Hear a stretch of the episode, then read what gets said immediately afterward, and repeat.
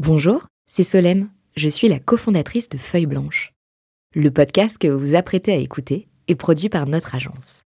Nous sommes producteurs de médias d'inspiration pour les entrepreneurs et créateurs de contenu de marque. Vous avez un projet de création de contenu? N'hésitez pas à nous joindre sur un café at feuilleblanche.com. En attendant, bonne écoute 40 nuances de Next. Next 40 comme vous ne l'avez jamais entendu, animé par Olivier Mathieu et Thomas Benzazan. Qui est Tanguy Touffu, qui est l'entrepreneur derrière Descartes Underwriting? On part euh, dans la seconde partie de ton épisode 40 nuances de Next. Est-ce que ça va toujours en... Ouais, on, est la mi-temps, là on vient de passer la mi-temps? Ça va toujours. Après, les questions personnelles sont peut-être les plus difficiles. Ouais. On, attend le, le vrai match. Euh, avant qu'on passe au perso, et puis on remettra sûrement un peu de pro dedans, mais euh, est-ce qu'il y a quelque chose que tu n'as pas dit sur l'entreprise et euh, tu peux le dire maintenant ou, ou te taire à jamais jusqu'à notre prochaine interview À chaque fois que j'ai l'occasion, euh, je la saisis. C'est euh, sur le recrutement. Donc, on a évidemment des ambitions de recrutement euh, extrêmement fortes. Euh, on choisit euh, des gens du monde entier. Donc, on est quand même capable d'offrir une un contexte de travail qui est formidable, vraiment global. Mais il faut, il faut trouver ensuite les, les talents. Donc, si vous êtes intéressé par des sujets mathématiques et climatiques, vous savez où nous trouver. Donc euh, globalement, profil ingénieur. Profil ingénieur, ça peut être profil actuaire aussi dans, dans l'assurance, statisticien. Euh, des DevOps et software engineers, ça c'est évidemment euh, tout le monde se les arrache aujourd'hui. euh, c'est une guerre euh, totale sur ce genre de profil. Mais on peut pas faire de tech si on n'a pas effectivement des software engineers, des DevOps, des, data scientists. C'est essentiel. C'est quoi un bon ingénieur? Parce qu'on parle des super boîtes dans lesquelles aller et puis on, se pousse un peu du col pour être la, plus sexy, pour recruter les plus beaux talents, mais c'est quoi le super dev, le super euh, le super ingé? Alors le, le- le super ingé, parce que c'est des profils qui sont différents. Le super ingé, je pense que c'est quelqu'un qui aura un, recul critique justement sur les modèles, parce qu'on peut vite euh, faire des erreurs. Et donc quelqu'un qui a un recul critique, notamment avec un, une compréhension physique du monde, ça permet de remettre en question euh, les modèles et d'aller plus loin. Donc c'est quelqu'un qui va réussir à, à créer finalement un modèle et pas à suivre celui qui existe déjà. Alors qu'on imagine quelque, fait un esprit très terre à terre et pragmatique. Alors évidemment il en faut, mais l'idée c'est aussi de savoir sortir du cadre. Bah, il faut aussi Pour beaucoup les de créativité ouais. euh, finalement euh, dans, dans ce travail-là. On a beaucoup de docteurs en fait, des docteurs qui ont travaillé sur des sujets euh, aussi bien les nuages, les cumulonimbus, que des gens qui ont travaillé sur les sujets d'inondation.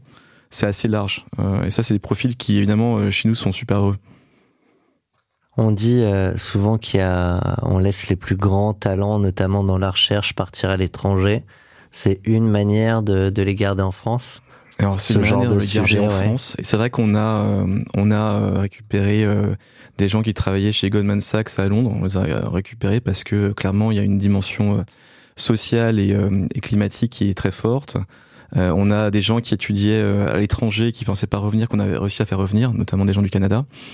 Euh, donc euh, oui, euh, je pense que euh, on a la chance d'offrir un, un terreau qui est euh, très fertile pour les esprits curieux et euh, en même temps euh, rigoureux et exigeant. Allez, relaxez-vous. Et maintenant, on parle de vous?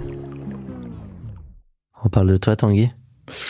Si Alors, tu que, le que veux veux-tu bien. savoir Il y Bah, à, de choses. à- à peu près tout. Euh, alors on l'a dit, hein, t'as- avant de, de monter euh, euh, l'entreprise Descartes euh, Underwriting, euh, tu as fait HEC, enfin tu as fait des choses en entre. Et, euh, et encore un peu avant ça, tu étais un, un jeune gamin qui avait peut-être des rêves, des envies. Tu T'étais quel type de gamin? Qu'est-ce qui finalement, à chaque étape de ta vie, t'a amené là où tu es aujourd'hui? Alors, euh, c'est c'est compliqué de se, se remémorer ce qu'on était vraiment euh, à l'époque. hein.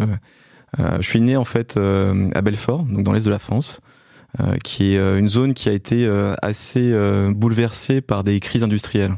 Donc c'est pas c'est pas le Nord, mais c'est une autre déclinaison du Nord, dans le sens où il y a eu évidemment des, des acteurs comme Peugeot, des acteurs comme comme Alstom, des acteurs comme Bull, qui ont connu des périodes glorieuses et des périodes évidemment de de, de, de, de chute. Forte récession, ouais. Exactement. Donc euh, voilà, c'est Belfort, c'était une ville qui euh, qui a connu euh, beaucoup de guerres sociales et euh, voilà des des contextes euh, industriels difficiles. Et ça, euh, je sais pas, parce que t'es pas bien vieux non plus. T'as, t'as quoi J'ai passé la quarantaine? Quarantaine. Ouais, c'est ouais, ça.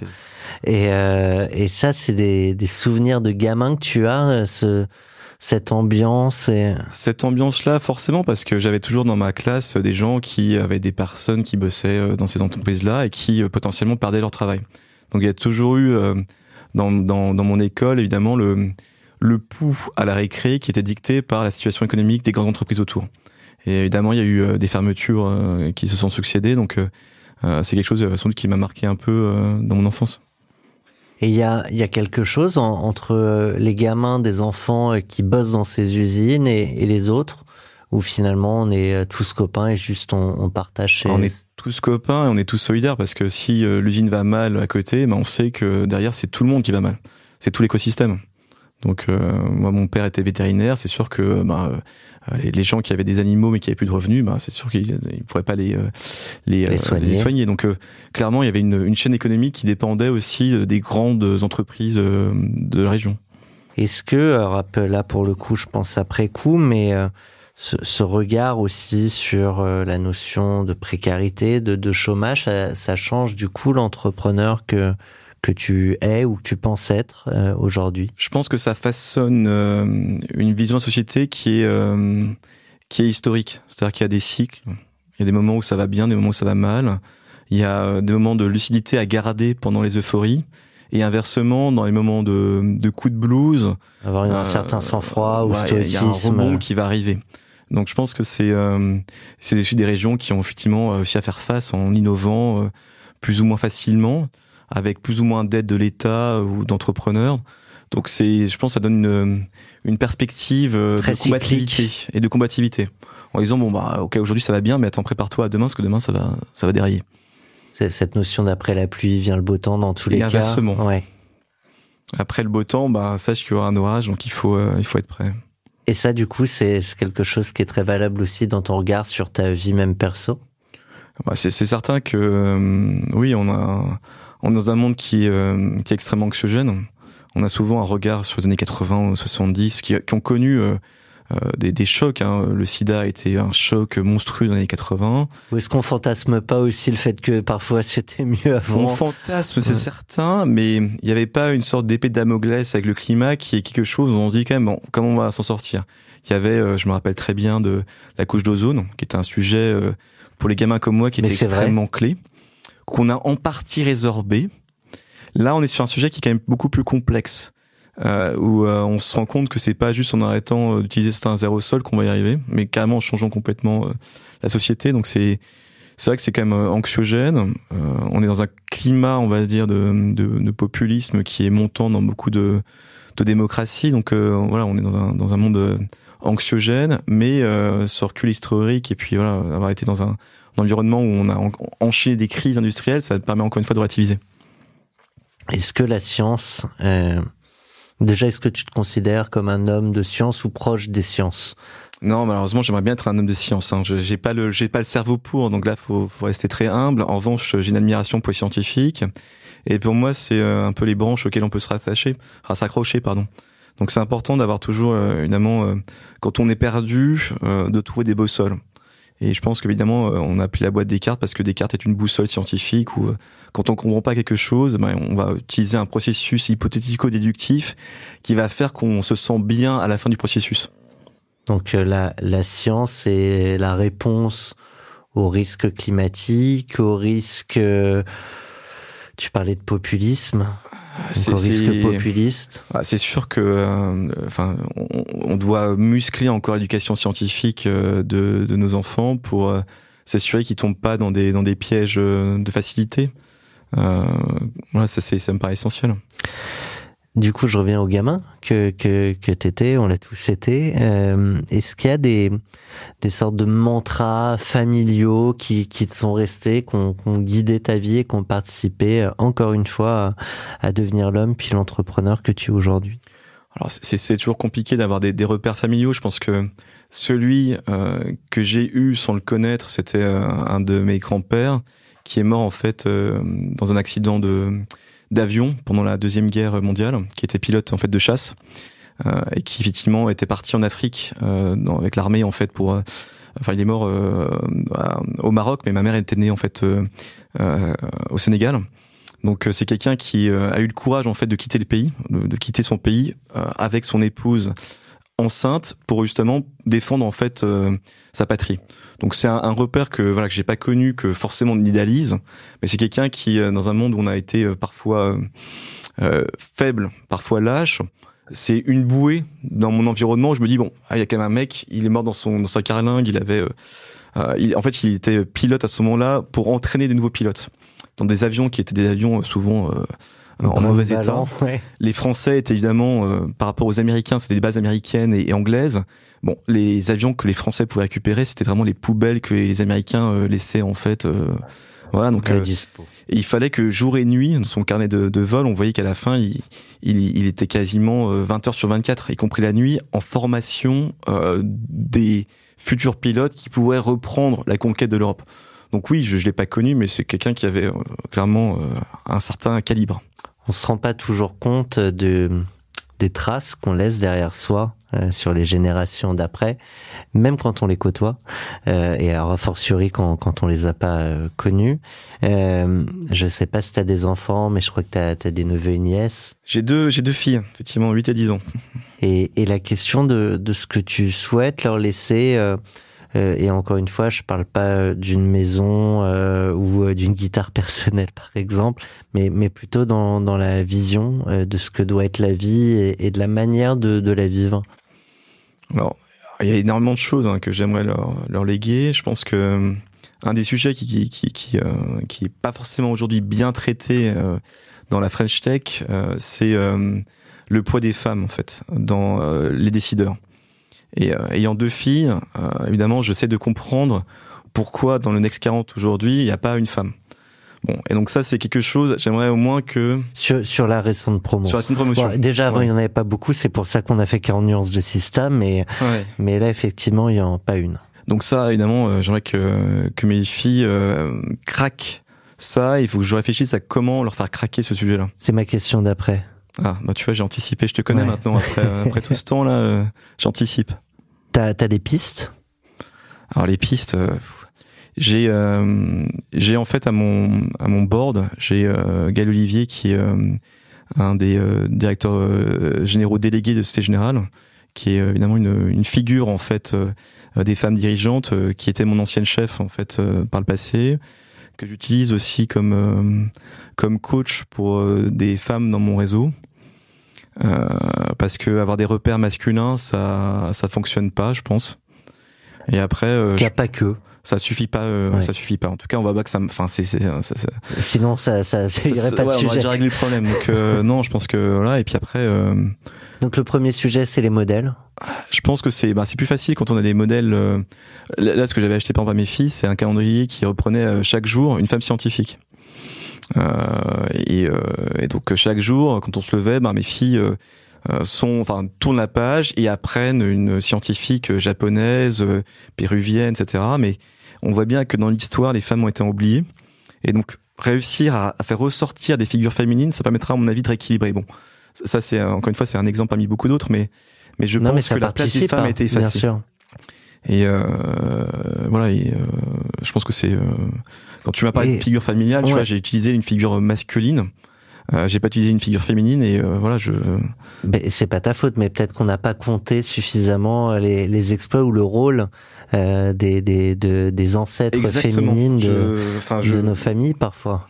Bah clairement, je pense que je commence effectivement, j'ai passé la quarantaine, donc je me considère vieux.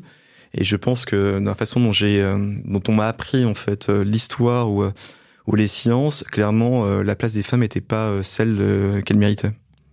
Il y a évidemment la, question des, modèles et puis peut-être le sujet de pouvoir être presque, avec raison gardée, mais son propre modèle et donc celui de la, confiance en soi. Alors c'est un sujet qui est super difficile à, traiter parce que on tombe dans les clichés, on tombe euh, on va dire dans des dans des idées préconçues. Donc je je veux pas trop m'aventurer là-dedans, mais on, on, voit quand même que euh, il y a euh, le stéréotype du mal alpha testostéroné qui connaît pas le sujet, qui va dire ah, c'est pas grave, je réponds. Et puis potentiellement d'autres Est-ce que c'est le même qui prenait de la viande?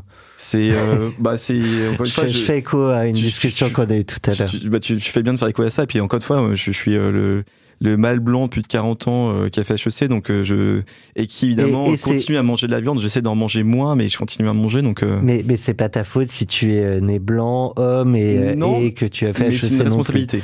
C'est Oui. une responsabilité. C'est-à-dire que j'ai euh, j'ai plus de chances d'avoir des décisions, euh, enfin à ma main. Donc c'est important que j'utilise ça de manière intelligente. Ouais. C'est clair.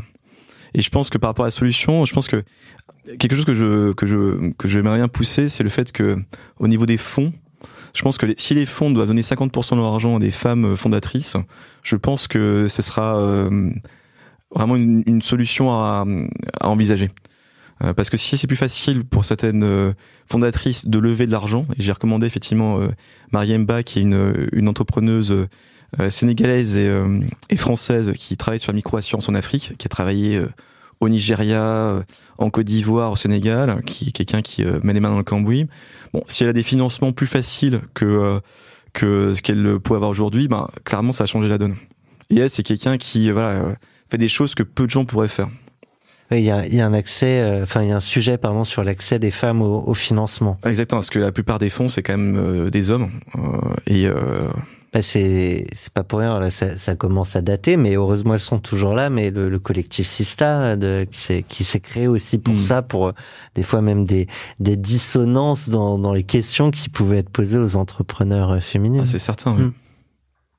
Donc ça, je pense que c'est évidemment une excellente chose et euh, voilà, va falloir utiliser euh, pas mal de méthodes différentes pour améliorer la situation. S'inspirer. Respirer.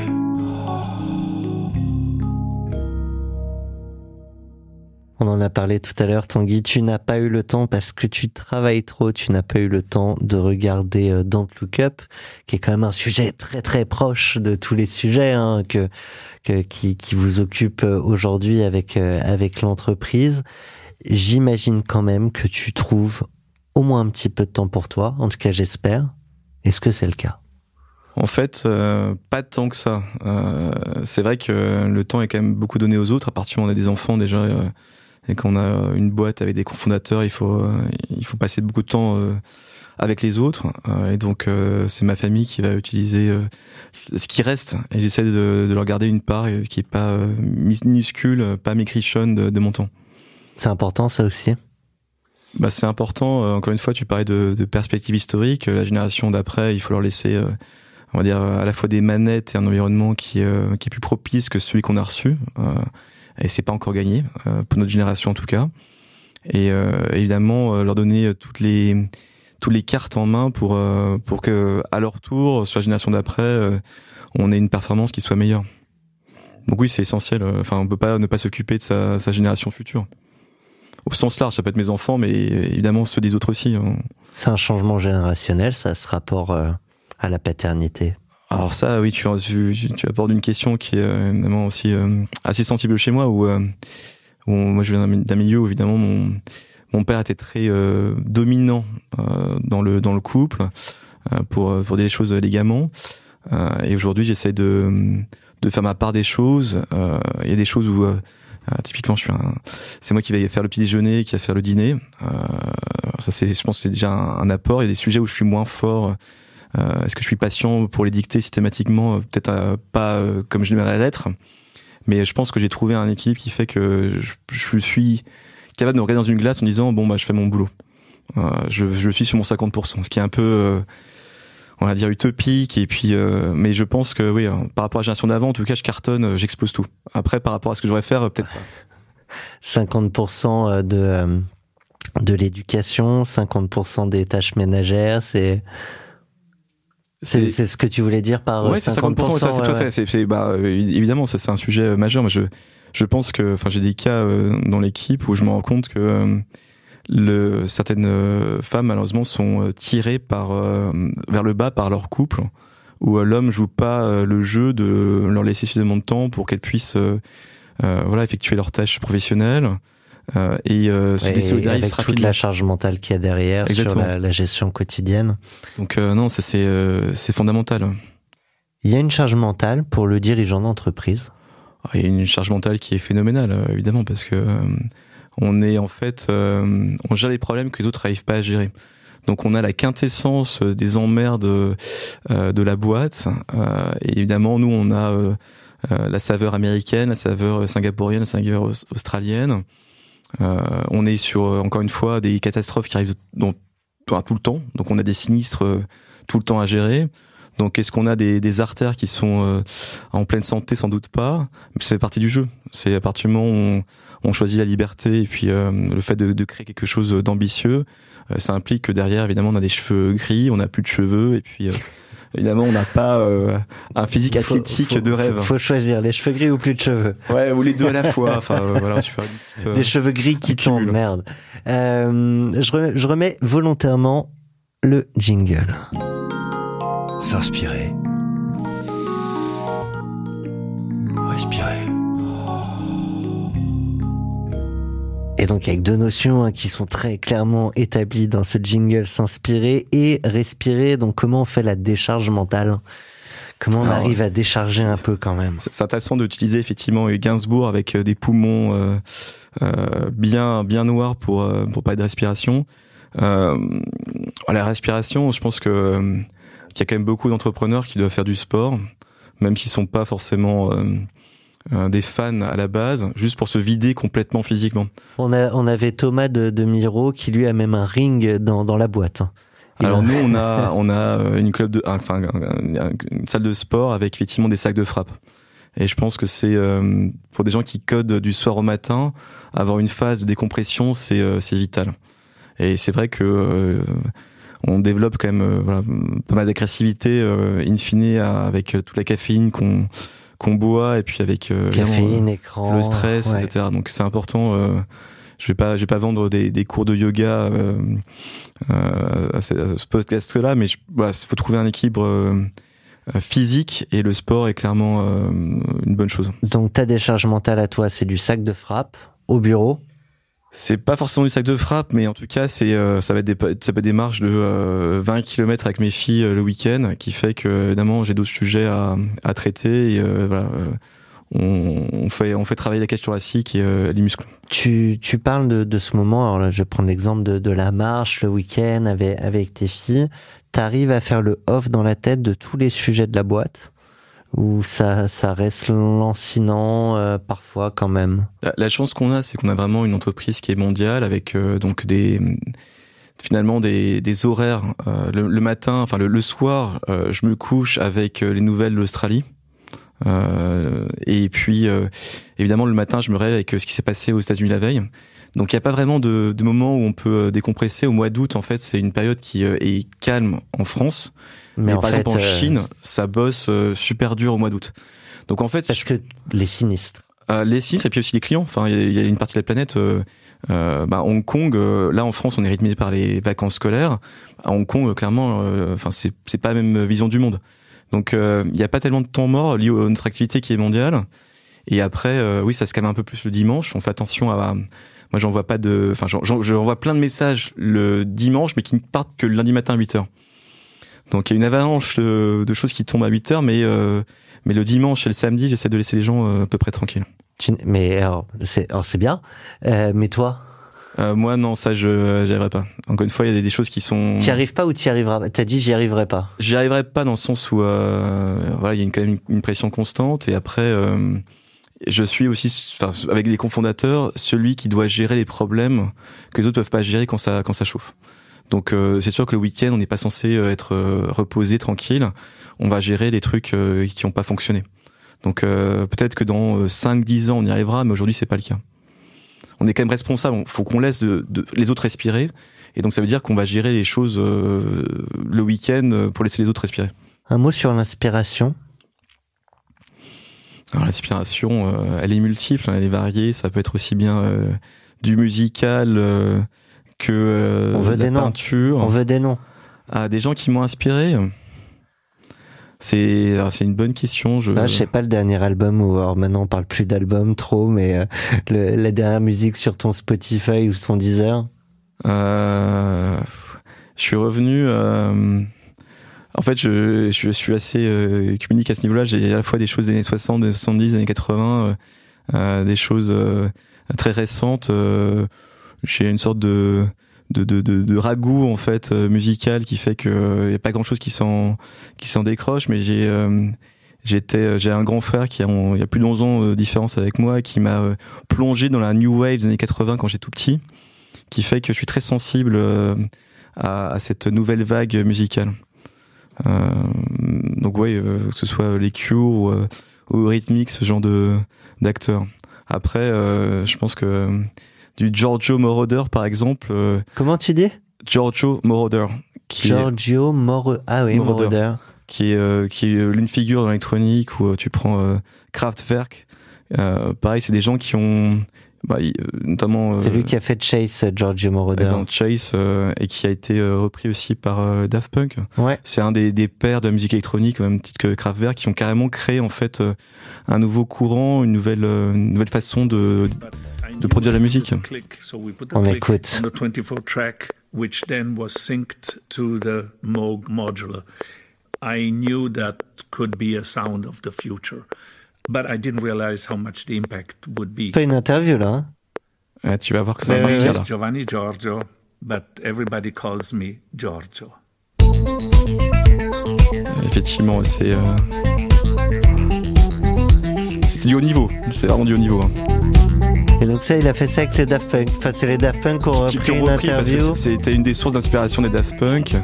Et c'est quelqu'un qui a finalement a, a, remis en question aussi des concepts de, de mélodie comme il l'a dit, en fait, c'est pas quelqu'un qui a été euh, éduqué euh, à la musique classique euh, sur des canons, on va dire habituels, et donc qui était capable de, de bouleverser la façon dont on pouvait définir les accords, etc. dans la musique.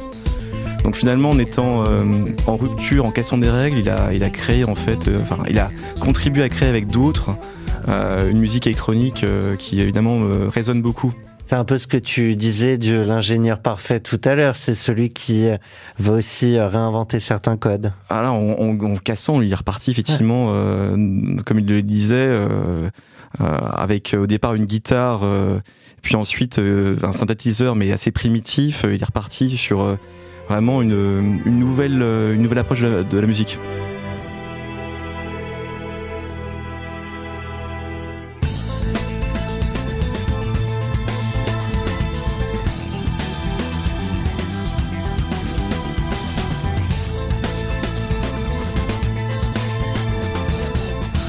un podcast qui s'appelle Cash Out, qui est dédié aux entrepreneurs qui ont fait un exit, qui se fait en musique.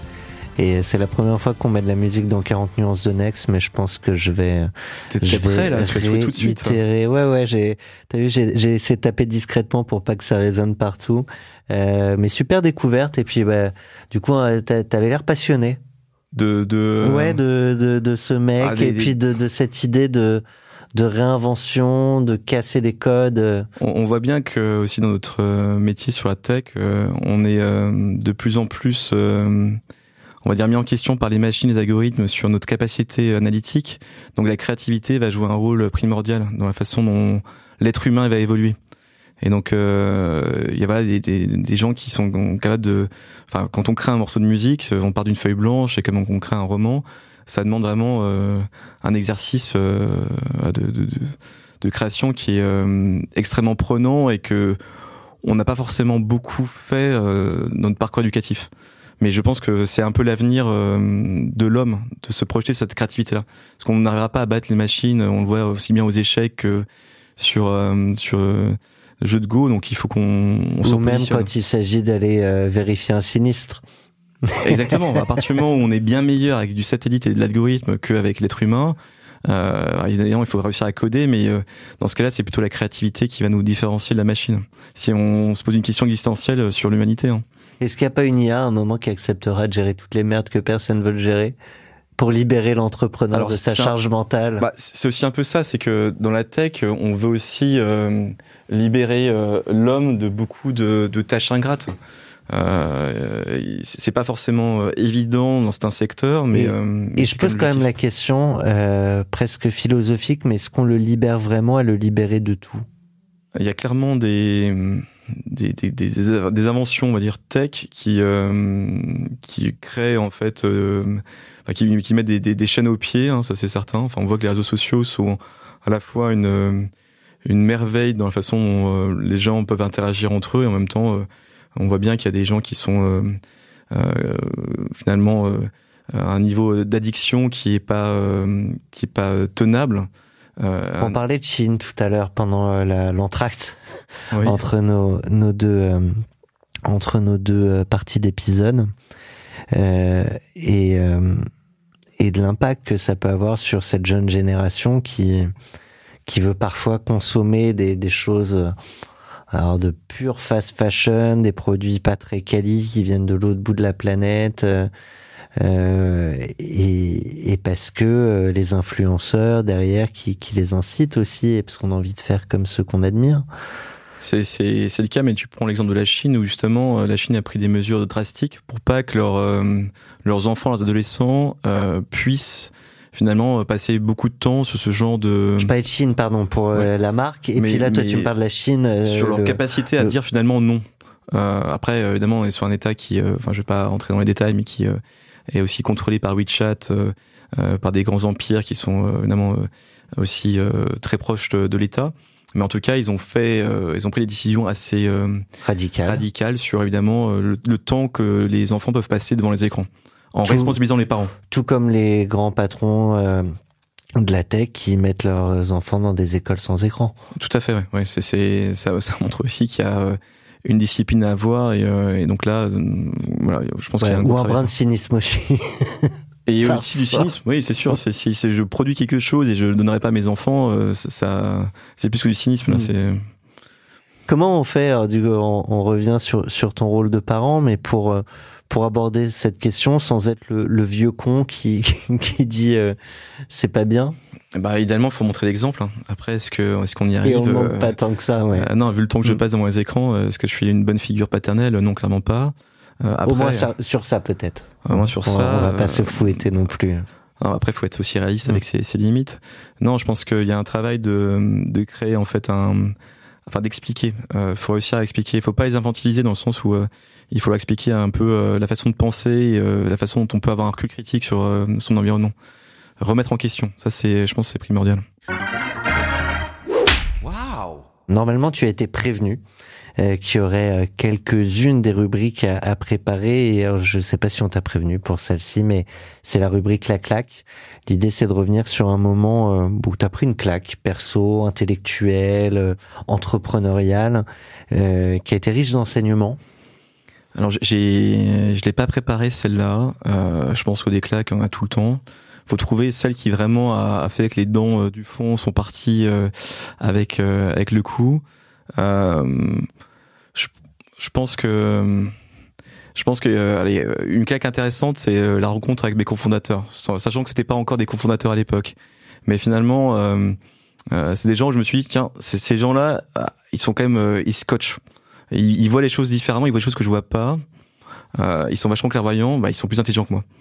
Euh, et finalement, euh, ma lucidité, c'est de dire, bah, ils sont vraiment plus forts que moi, donc il faut que, faut que je m'y accroche. Faut que je les garde, effectivement, faut que je les garde, faut que je mette mes petits ongles crochus euh, euh, autour d'eux et puis que je les lâche pas. Je pense que c'était ouais, des rencontres comme ça où on se dit, waouh la vache. C'est, on, a, on fait souvent le parallèle de l'association du du mariage, là, ces gros coups de foudre intellectuels.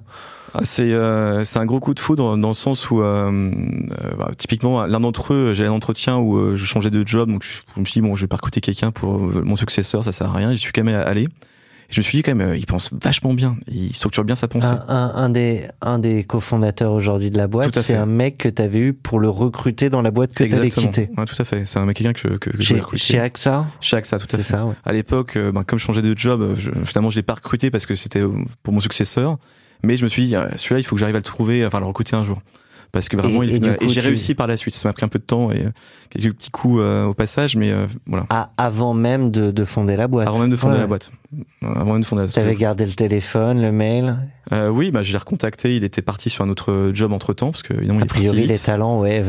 mais j'ai réussi à trouver un job, à dire quelque part où j'aurais, enfin, je pouvais le récupérer par la suite, mettre un endroit où c'était plus facile de le récupérer. T'es un peu un joueur d'échecs. Il faut toujours penser à plusieurs coups à l'avance, ça c'est certain. Donc il faut réussir à, à, anticiper. Ça me paraît évident. Après, euh, non, je suis pas, je suis pas euh, Kasparov malheureusement. Non, mais de toute façon, euh, on trouvera forcément une IA meilleure que toi, donc pourquoi Exactement. À la fin, si c'est l'organi- enfin, c'est l'algorithme qui, qui nous claque. euh, Eh bien, euh, voilà pour la claque. Je te propose maintenant euh, une carte blanche complète sur le sujet de ton choix. La dernière fois, on a eu Fleur Pellerin à ce micro qui nous qui nous a fait un gros sujet sur euh, alors c'était quoi? J'allais dire sur le métaverse, mais non là en l'occurrence, je crois que c'était Euphoria et que la claque non la claque c'était Euphoria et la carte blanche sur le métaverse. Quelle sera la carte blanche de Tanguy Touffu? C'est juste après ça. Carte blanche pour 40 nuances de Next. Alors, je, je pense que je l'ai un peu abordé. euh, ce que je voulais remettre encore en- sur la table, c'était effectivement euh, tout le sujet catastrophe naturelle, où en fait, euh, encore une fois, les en France, on a tendance à, à ne pas sentir la douleur. Donc en fait, euh, on peut regarder à la télévision parfois ce qui est en train de se passer. On voit des des maisons brûlées aux États-Unis, en Californie, etc. Mais en fait, euh, je pense que euh, Comme c'est loin, c'est pas Ouais, comme c'est loin, en fait, on, on, on zappe et puis euh, on, on fait pas l'effort. En fait, euh, euh, il faut faire cet effort-là. Il faut évidemment avoir de l'empathie pour euh, des zones géographiques, euh, que ce soit l'Afrique, que ce soit l'Amérique latine. C'est notamment les deux continents qui sont les plus, euh, enfin, avec l'Australie qui qui, est, qui, est, qui est un continent avec l'Océanie. Qui sont les plus vulnérables par rapport aux populations qui sont par exemple très exposées à la montée des eaux mais également qui sont les plus impactés par la fréquence des anomalies. Donc il y a un effet, un combo euh, vulnérabilité des populations et euh, finalement euh, les plus, enfin les plus sujets aux catastrophes naturelles, qui fait que c'est c'est progressivement un enfer là-bas. Et là-dessus, je pense qu'il faut faut qu'on le garde en tête parce que ça implique ensuite des problèmes géopolitiques. Enfin, on est sur un, un- un- une pièce du puzzle qui implique en fait euh, qu'on a effectivement une crise migratoire qui est extrêmement forte. On a des sujets de sécurité alimentaire qui sont euh, prépondérants et donc euh, il faut réussir à, à et demain prendre l'eau. bah, l'eau qui est évidemment un, un sujet de, de guerre potentielle dans beaucoup de zones du monde. Euh, L'em- L'empathie, ça suffit pas à agir? Pas assez. ah, déjà, il faut en avoir parce que si on est un sociopathe absolu, euh, bon, bah, après on s'en fiche de ce qui va arriver par la suite. Hein, c'est euh, après moi le déluge. Euh, mais euh, mais oui, il faut. euh, Si on n'est pas touché soi-même ou si c'est pas euh, à portée de nez, d'œil, de vue. Je pense que la douleur est nécessaire pour l'action. Euh, c'est quand même, enfin, faut vraiment être très fort pour réussir à, à bouger sans avoir euh, vraiment la douleur qui nécessite un- une action. Euh, S'autodiscipliner sans, sans punition, voilà. il- Et là, on parle d'une douleur qui, lorsqu'elle sera réellement visible partout, sera un peu trop tard. bah, clairement, enfin, on sait que ça se joue, euh, enfin, ça se jouait il y a, il y a 30 ans, ça se joue maintenant. On peut pas dire que ça se jouera pas dans 30 ans. Ça se joue tout le temps. Euh, donc, il faut qu'on qu'on agisse effectivement euh, de manière constante, de manière radicale et le plus vite possible. Donc, on, je, je suis quand même assez satisfait entre guillemets de ce qui s'est passé depuis 5-10 ans. On voit qu'il y a une une amélioration extrêmement forte de la compréhension de ce qui se passait euh, dans le monde par les dirigeants. Euh, les, certaines actions ont été mises en œuvre. Euh, on peut dire que le plan européen est pas assez ambitieux. On peut dire que le plan américain est pas assez ambitieux. Mais, Mais ils sont là, c'est ce que tu veux Il y a dire. eu des centaines de milliards qui ont été injectés, des directions qui ont été prises, une terminologie sur les investissements qui a été définie. Alors euh, certains disent que la taxonomie est pas euh, est pas parfaite, mais en tout cas, on peut pas dire qu'on n'a rien fait depuis euh, depuis quelques années. Et on voit que les COP, bon encore une fois, peuvent être euh, peuvent conduire à des déceptions, mais globalement, elles ont eu le mérite de de faire avancer certaines choses, même si c'est pas assez ambitieux. La direction est quand même euh, assez impressionnante. On m'aurait dit ça il y a a 5-6 ans, j'aurais dit qu'on serait au point mort. On l'est pas. Donc c'est déjà une bonne nouvelle. J'ai vu passer ce matin une super vidéo de Greenpeace euh, qui se projetait, je crois, à 30 ans et il y a pas mal de dirigeants, d'influenceurs, de- d'animateurs euh, médias qui étaient projetés à 30 ans après et qui revenaient euh, faire le commentaire. C'était, c'est bien fait. Donc, carte blanche pour dire, bougez-vous avant d'être, d'être dans la douleur. On doit tous, bah non en fait c'est, on doit tous, oui on doit tous agir et encore une fois il faut le faire de manière scientifique, mais mais évidemment on a on n'a pas le choix et encore une fois euh, je pense que les générations futures vont nous regarder avec un un regard qui sera euh, extrêmement dur. Je pense qu'on sera vraiment euh, la génération comme euh, comme on l'évoquait à la pause, qui est une génération qui savait et qui n'a rien fait. Je pense qu'on sera pas la génération qui n'a rien fait, mais la génération qui, euh, par rapport à nos niveaux de compréhension du sujet, a pas fait grand chose. Et euh, voilà, c'est la trace qu'on laissera. On a, on a beaucoup de rancœur parfois pour les, euh, la génération des les, Golden Years. Euh, je pense que je pense que on oublie souvent que la génération future euh, aura une dent qui sera encore plus dure euh, sur nous-mêmes. Je pense pas qu'on nous regarde positivement dans, dans 30 ou 40 ans. Je pense que ce sera avec du vitriol. C'est un peu ma conviction. Alors peut-être qu'on aura réussi à régler euh, pas mal de sujets d'ici là, mais je pense qu'on sera on sera mal vu par la génération future. Eh ben, rendez-vous euh, dans, dans 30, 30 ans. 40 ans. hein. Même, même dans 20 Là, t'auras peut-être encore un peu plus de cheveux gris ou plus de cheveux. Et, Et, et- ce serait peut-être pas que parce que t'étais entrepreneur. exactement.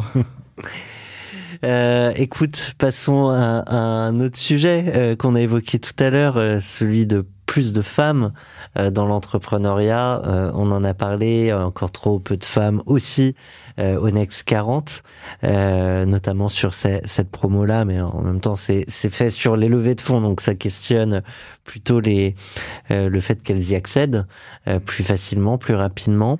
Euh, mais c'est aussi pour ça euh, qu'on tenait à avoir cette euh, rubrique Sista. Euh, et du coup, tu, tu vas nous annoncer sur ces quelques notes.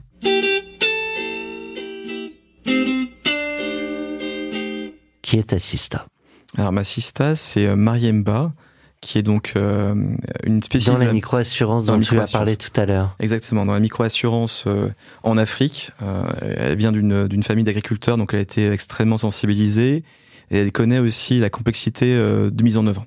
Parce qu'on peut avoir une vision en fait euh, extrêmement théorique du sujet. Euh, je pense qu'on a, a la chance euh, en France d'avoir un, un prix de, enfin Nobel d'économie, Esther Duflo, qui avait une une analyse assez fine en fait euh, de l'économie des populations pauvres et qui a justement craqué aussi euh, c'est un sujet sur la, la micro-assurance hein, avec euh, parfois des mécanismes qui n'étaient pas adaptés on va dire pour aider à, lutter contre la pauvreté. Et donc euh, bah, Mariam c'est quelqu'un qui a un parcours d'ingénieur parce qu'elle a, été diplômée aussi de Centrale Paris mais qui a un vécu évidemment familial qui lui permet de de comprendre comment faire avancer les sujets en local, qui a pu euh, travailler dans des pays euh, comme le Nigeria, euh, qui évidemment, euh, en termes de population, est un, des pays qui va devenir un des pays les plus peuplés du monde, avec un sujet alimentaire qui est majeur. La Côte d'Ivoire aussi, euh, qui est en Afrique de l'Ouest, un pays euh, dominant.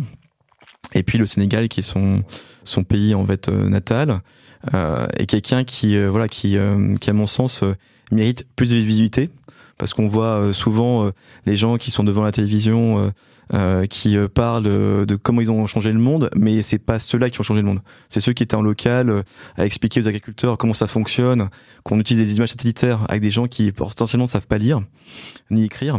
Donc euh, leur expliquer qu'en fait on sait mieux déterminer les rendements grâce à du satellite que grâce à quelqu'un qui va être dans leur champ. Euh, bon, ces gens-là méritent beaucoup plus de visibilité que euh, les gens qui sont euh, voilà, devant certains écrans. Marie Mba. Mariemba. Eh ben, ça tombe bien. Déjà, elle est citée euh, dans, dans, dans cet épisode, mais surtout, on va lui dédier un épisode. Euh, euh, au micro de Solène, euh, mon associé, euh, si elle est revenue de son congé maternité, sinon c'est moi qui aurai le plaisir d'échanger avec elle. Donc, tu nous mettras en relation Tout à fait. et on lui posera une question en ton nom que je te propose de lui poser directement. Tu peux t'adresser à elle. On fera comme pour les, les questions surprises que, auxquelles tu as eu droit tout à l'heure. Alors, je pense que euh, la question que j'aimerais lui poser, c'est euh, il y a, je pense, une, vraie envie des investisseurs de de miser sur des des, des, fondatrices femmes, sur des sujets aussi euh, de développement. Donc, si tu avais, euh, par exemple, euh, 4 millions en seed d'un investisseur, comment tu l'utiliserais? Parce que je pense que tu auras l'intelligence de l'utiliser de manière beaucoup plus efficace que beaucoup de personnes. Donc j'espère que tu auras quelqu'un qui te donnera ces 4 millions-là. Eh ben, cette question lui sera posée. J'ai dit En 4, ton j'aurais pu dire 10, hein, mais T'as Ou dit vingt, 8, ou- t'as dit 8. au 8, si tu veux. Écoute, euh, on comblera la différence. Comme tout à l'heure pour voilà, comme euh, comme pour ton rôle de président ici, on a à peu près tous les droits. Merci euh, beaucoup. C'est un vrai plaisir de découvrir euh, tout, tout, tout l'univers de, de, votre boîte et puis euh, ton univers plus personnel. C'était un bonheur d'échanger avec toi pendant, pendant ces deux heures. J'espère que, bah, de toute façon, si vous êtes encore là, c'est qu'a priori, vous avez apprécié aussi. Merci Tanguy. Merci Thomas. 40 nuances de Next. Le Next 40, comme vous ne l'avez jamais entendu, animé par Olivier Mathieu et Thomas Benzazon.